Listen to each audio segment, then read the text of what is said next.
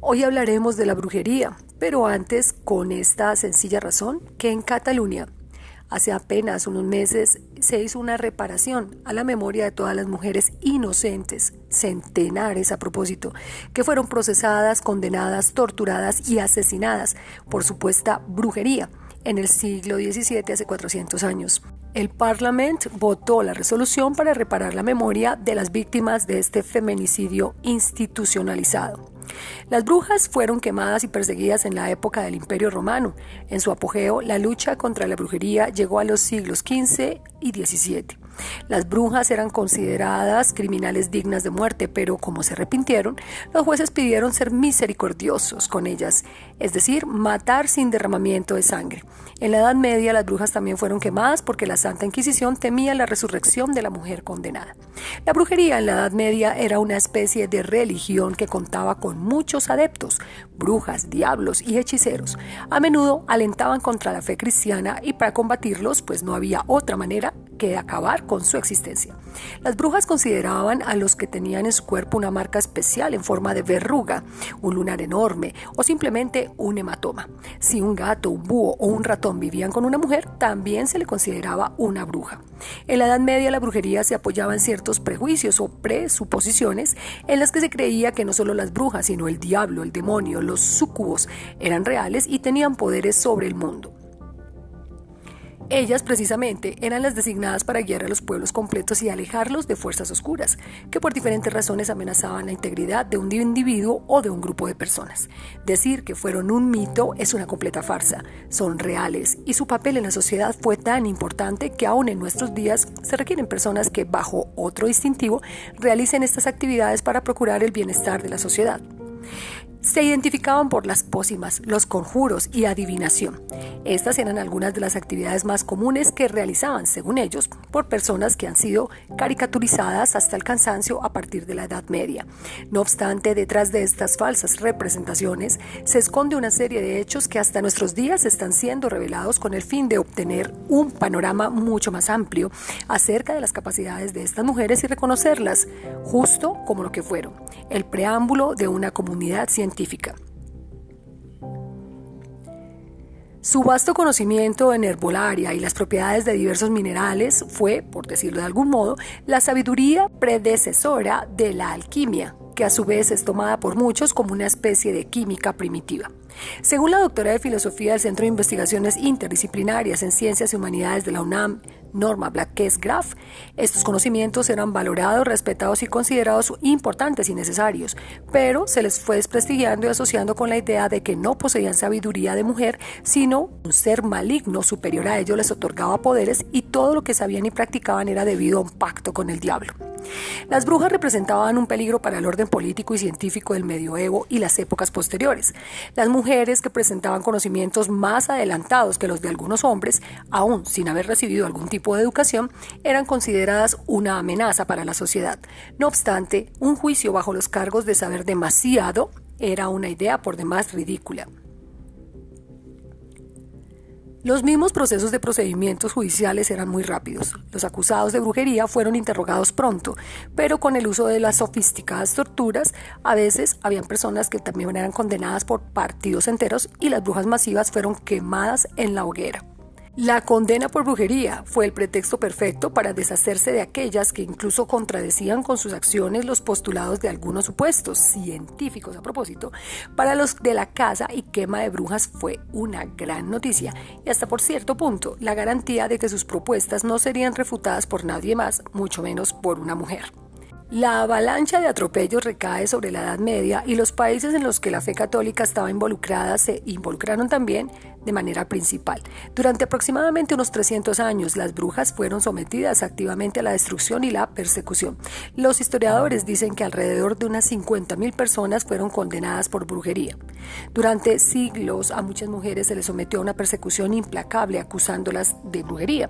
El más mínimo motivo, simplemente la venganza, daban lugar a una acusación que, en manos de tribunales, solía acabar mal para la mujer. Los jueces, civiles o eclesiásticos, conseguían las confesiones a base de tormentos y suplicios. Los incendios de los inquisidores ardían en toda Europa, España, Alemania, Francia e Inglaterra. Estos son los países donde las brujas fueron masacradas en miles. A la categoría de brujas, incluso niñas hasta de 10 años de edad, se contaron. Los niños eh, perecieron con los profetas en sus labios, maldijeron a las madres que supuestamente les enseñaron el arte de la brujería. Los acusados fueron mayoritariamente miembros de clases bajas. Únicamente en los momentos de mayor terror fueron perseguidos miembros de clases altas o de la nobleza. Las favoritas eran las viudas campesinas y especialmente si tenían un carácter fuerte. En la Edad Media, las brujas también fueron quemadas porque la Santa Inquisición temía la resurrección de la mujer condenada. Y si el cuerpo está quemado, ¿qué tipo de resurrección sin cuerpo? El primer caso de quemar a la bruja está arreglado en el año de 1128. El evento tuvo lugar en Flandes. Una mujer, que era considerada aliada del diablo, fue acusada del hecho de que, después de que le echara agua a uno de los ricos, pronto cayó enfermo y murió. La ejecución fue siempre un espectáculo público, cuyo objetivo era asustar e intimidar. La gente del pueblo se apresuró a ser ejecutada con túnicas festivas. Era obligatorio además, durante el procedimiento, la presencia de sacerdotes y de autoridades. Cuando todos estaban reunidos, aparecía un carro con el verdugo y las víctimas futuras. Para la bruja, el público no tenía simpatía, se reían de ella y las molestaban. Los desafortunados fueron encadenados en la hoguera con ramas secas. Después de los procedimientos preparatorios, un sermón era obligatorio, donde el sacerdote advertía al público que la conexión con el diablo y la brujería eran castigados. El papel del verdugo era prender fuego a un incendio. Los sirvientes siguieron el fuego hasta que la víctima dejó un rastro. A veces los obispos incluso competían entre ellos, diciendo o apostando quién lograría ejecutar más mujeres acusadas de brujería. Este tipo de ejecución por la angustia experimentada por las víctimas se equipara con la crucifixión. La última bruja quemada fue registrada en la historia en 1860. La ejecución tuvo lugar en México. La ejecución a través de la quema fue considerada cristiana tipo de ejecución porque ocurrió sin derramamiento de sangre, como ya se ha explicado. Las brujas eran consideradas criminales dignas de muerte. Se procedía a la tortura para que se autoinculpasen y también se delatasen y a otras personas. Este sistema se utilizó especialmente desde 1468 cuando el Papa abolió las trabas legales existentes como la limitación a una hora seguida de tortura. Adujeron que en los casos de brujería era muy difícil encontrar pruebas y el único sistema para condenar por este nefasto crimen exceptum era la confesión. Los sospechosos fueron forzados a sentarse en una silla, atrapados con puntas afiladas durante días. A veces la bruja estaba descalza o con zapatos grandes y allí le echaban agua hirviendo. El potro, por ejemplo, la rueda, las empulgaderas o la bota española eran las torturas favoritas. En Italia se utilizó la privación de sueño como un límite de 40 horas. Esto hacía que la supuesta bruja se sentara también en un taburete al rojo vivo. Decían que así la mujer no podía volver a tener relaciones sexuales con el diablo. A pesar de que estaba prohibido torturar a una persona más de tres veces, los jueces inventaban nuevos cargos para volver a torturarlas hasta conseguir la confesión. De manera afortunada, en el mundo la ciencia ha ayudado a que este tipo de condenas se hayan eliminado a través de la historia. Hoy todas ellas quedan perdonadas.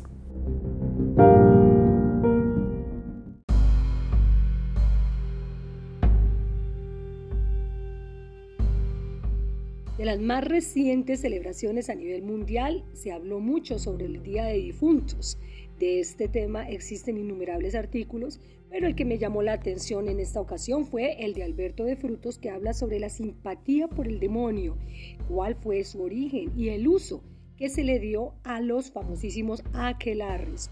Es así como la primera referencia escrita sobre los aquelarres se sitúa en un contexto, la última oleada de caza de brujas que se realizó en el norte de España. Relativamente fue una lucha contra la herejía que se aprovechó de alguna credibilidad de la gente y también eh, aprovechó de este clima de psicosis colectiva para perseguir los supuestos encuentros de las brujas con el demonio. Aunque la idea de estos pactos sugiera de la Baja Edad Media hasta mediados del siglo XVI, no se desarrolló en toda su plenitud.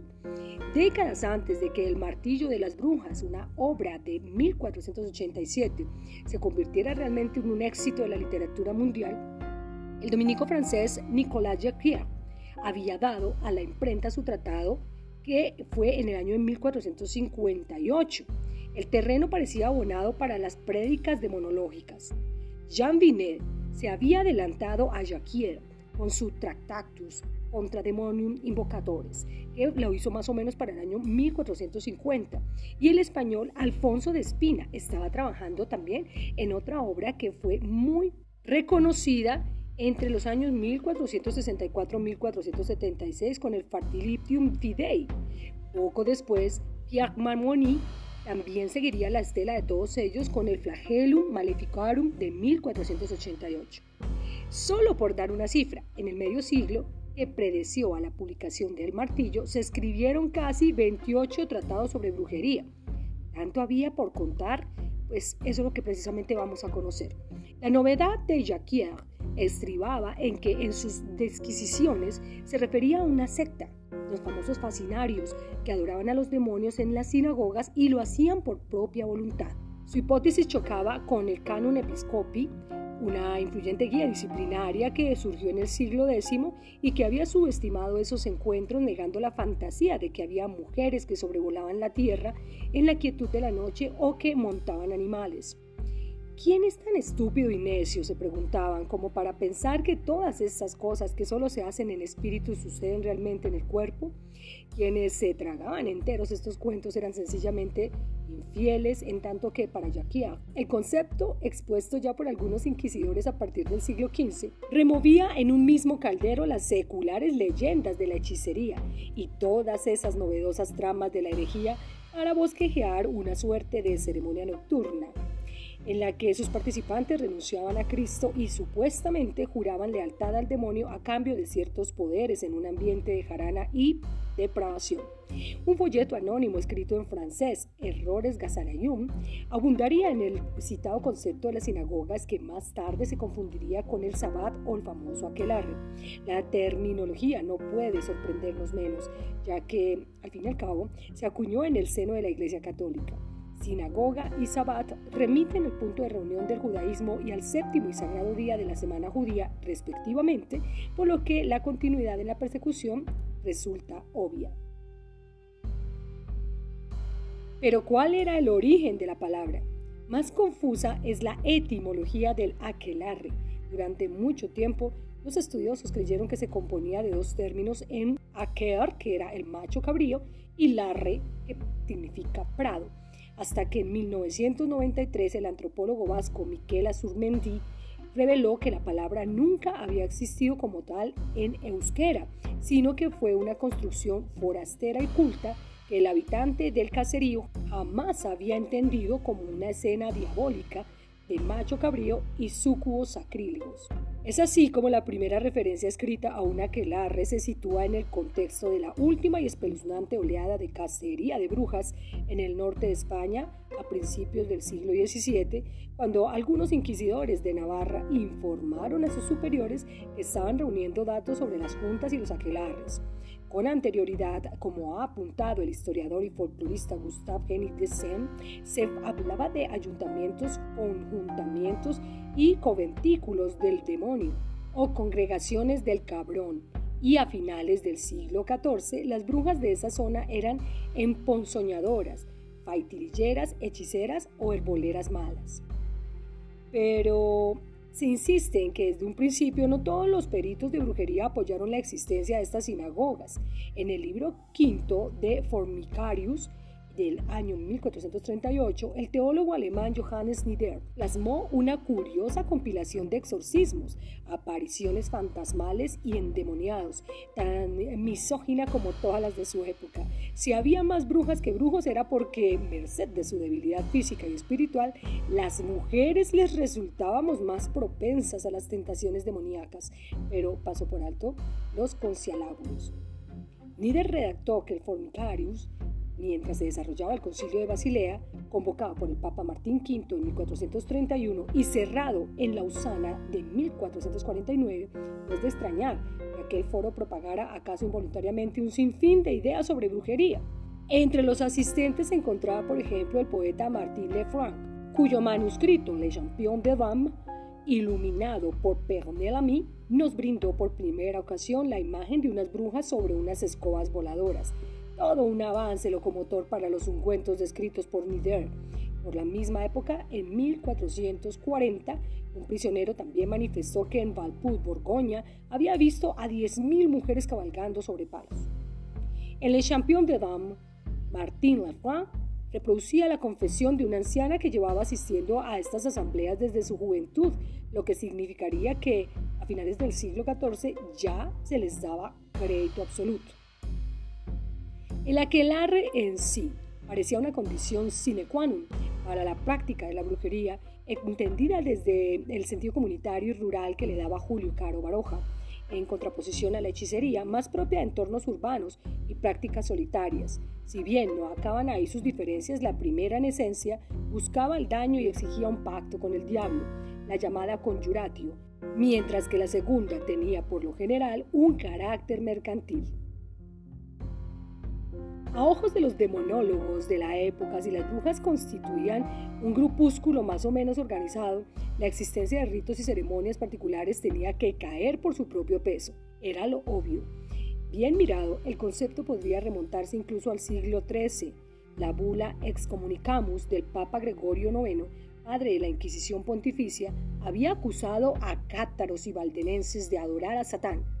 Y mucho después, Inocencio VIII padre de la bula Sumis Desiderantes Afectivos de 1484, que vino a avalar la existencia de las brujas. Imagínense, seguiría acechando sus sinagogas en las provincias del Delfinado y también en la provincia de Saboya. De modo que el valor político de la aquelarre como arma arrojadiza contra determinados colectivos, no solo gnósticos, sino también campesinos con ínfulas levantiscas, es incuestionable.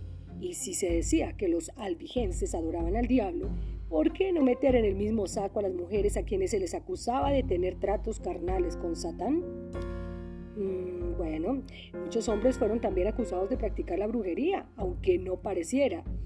Pero la realidad es que más del 80% de estos juicios y las condenas subsiguientes, sobre todo en Europa, durante los siglos XVI y XVII, afectaron al grupo femenino, cuyos cuerpos se redujeron así a la condición de mercancías de propiedad del Estado. Las primeras víctimas de la caza de brujería se documentan en el siglo XIV, sin exceptuarnos el caso de Angèle de Laval, una mujer de Toulouse que, según fuentes literarias y poco verosímiles, habría sido quemada en el año de 1275. Pobre mujer. La mayoría de los brotes se localizaban en áreas donde había cuajado un movimiento cátaro, como la citada Toulouse, o también en Carcassonne.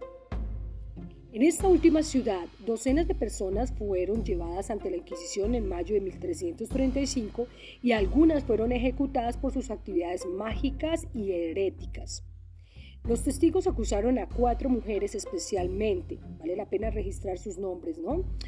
Paul Villiers, también hermano Robert, Matelin Faure y Pierre Roland, de haberse jactado de asistir a un sabbat celebrado en lo alto del monte Alarico entre las ciudades de Narbona y Carcassonne.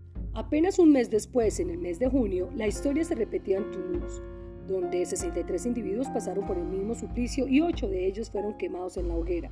En este proceso, las brujas Anne-Marie de Georgel y Catherine de Locke confesaron haber formado parte del ejército de Satanás y frecuentar los sabbat, que se celebraban los viernes o sábados por la noche. No hay que echarle mucha imaginación para intuir que sus testimonios fueron arrancados bajo la tortura. Anne-Marie señaló que su primer contacto con el mal tuvo lugar mientras lavaba la ropa de su familia cuando un gigante de piel negra y ojos como el carbón le sopló en la boca y le confirmó el poder de desplazarse a los aquelarres para aprender los secretos de las plantas y otros conjuros. A su vez, Catherine de Locke se hizo un pequeño corte en el brazo izquierdo y con su sangre regó una pira hecha de huesos humanos, invocando con ello el demonio. Se apareció, según este relato, en forma de llama Este le enseñó a envenenar a hombres y bestias con todo tipo de pócimas. En gran medida la acusación contra las brujas solía poner el foco de su habilidad para destruir la concepción o entregar niños al diablo. Desde luego, asistir a estos fenómenos no estaba al alcance de cualquiera. Para el año de 1460, dos inquisidores del norte de Italia trataron de infiltrarse en un aquelarre pero a tiempo fueron descubiertos por los brujos y no vivieron para contarlo. Para entender su mecánica, contamos con los testimonios o confesiones de sus participantes, poco fiables a propósito, a causa de la tortura y de la sugestión de la época, para la que Pedro de Valencia, cronista de Felipe III, propondría una cura más eficaz, la de los azotes y los palos, antes que la de las infamias y sanbenitos, puesto que muchos reos no estaban en su sano juicio. El título de la obra que escribió este humanista, Discurso acerca de los cuentos de brujas de 1610, no puede ser más afortunado. Cuentos, sí, cuentos improvisados o forzados para halagar los oídos de los inquisidores, cuyos interrogatorios atendían a las instrucciones del Consejo de la Suprema y cuyas sentencias, apoyadas en frágiles indicios, nunca con pruebas, acelerarían el fin de esta barbarie. En su imponente Enciclopedia de la Brujería y Demonología de 1959, Russell Hope Robbins resume las cinco frases que un aquelarre prototípico podría llevar entre sí. Se celebraba la noche en un bosque, un cruce de caminos, en ocasiones hasta en una iglesia, donde estas brujas asistían supuestamente volando sobre una escoba o sobre un animal, cabra, carnero o perro, que a propósito se le dispensaba al diablo y a continuación los asistentes rendían un homenaje a Satanás, quien sentado en su trono imponía su marca a las neófitas. Posterior a ello tenía lugar un banquete, toda una saturnal de gula coronada por un pastel mágico. Luego venía el baile, en el que las brujas tocaban violines, arpas, asistentes las danzaban espalda contra espalda y por último el desenfreno de las relaciones sexuales a menudo incestuosas, dicen ellos, puesto que ya decía Cabarrubias en su tesoro que las brujas ofrecían sus cuerpos y sus almas al demonio a trueco de una libertad viciosa y libidinosa. En el fondo, una estrategia funcional para corporeizar al maligno y hacerlo real a los ojos del vulgo. Si estas ficciones no hubieran tenido consecuencias, si no hubieran derivado en un exterminio irracional, sería para tomárselas a broma, y no sorprende que a muchos autores del siglo de oro español así lo hicieran. Don Quijote, tan engañadizo a veces, sabía que no hay hechizos en el mundo que puedan mover y forzar la voluntad, aunque en los tratos de Ángel, Fátima negociara con el demonio ciertos conjuros de amor.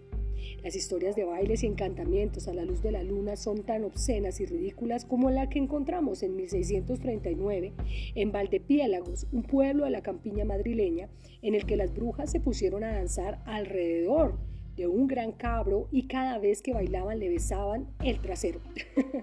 de acuerdo con el célebre rito del Basium subcauda, beso bajo la cola, abyecta inversión de la veneración a Dios.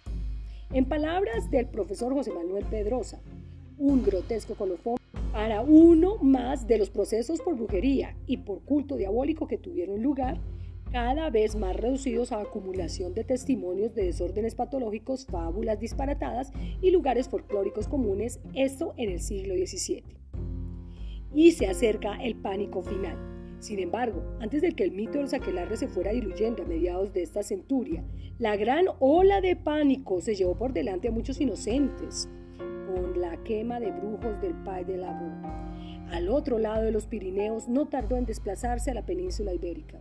Así, la Comisión Real de Pierre de Langre, para purgar al país de todos los brujos y brujas bajo el imperio del demonio, recibió amplio eco en el norte de Navarra y en específico en Sagarramundi en 1610 tras las declaraciones de la joven María de Simidegui, vasalla temporal del demonio.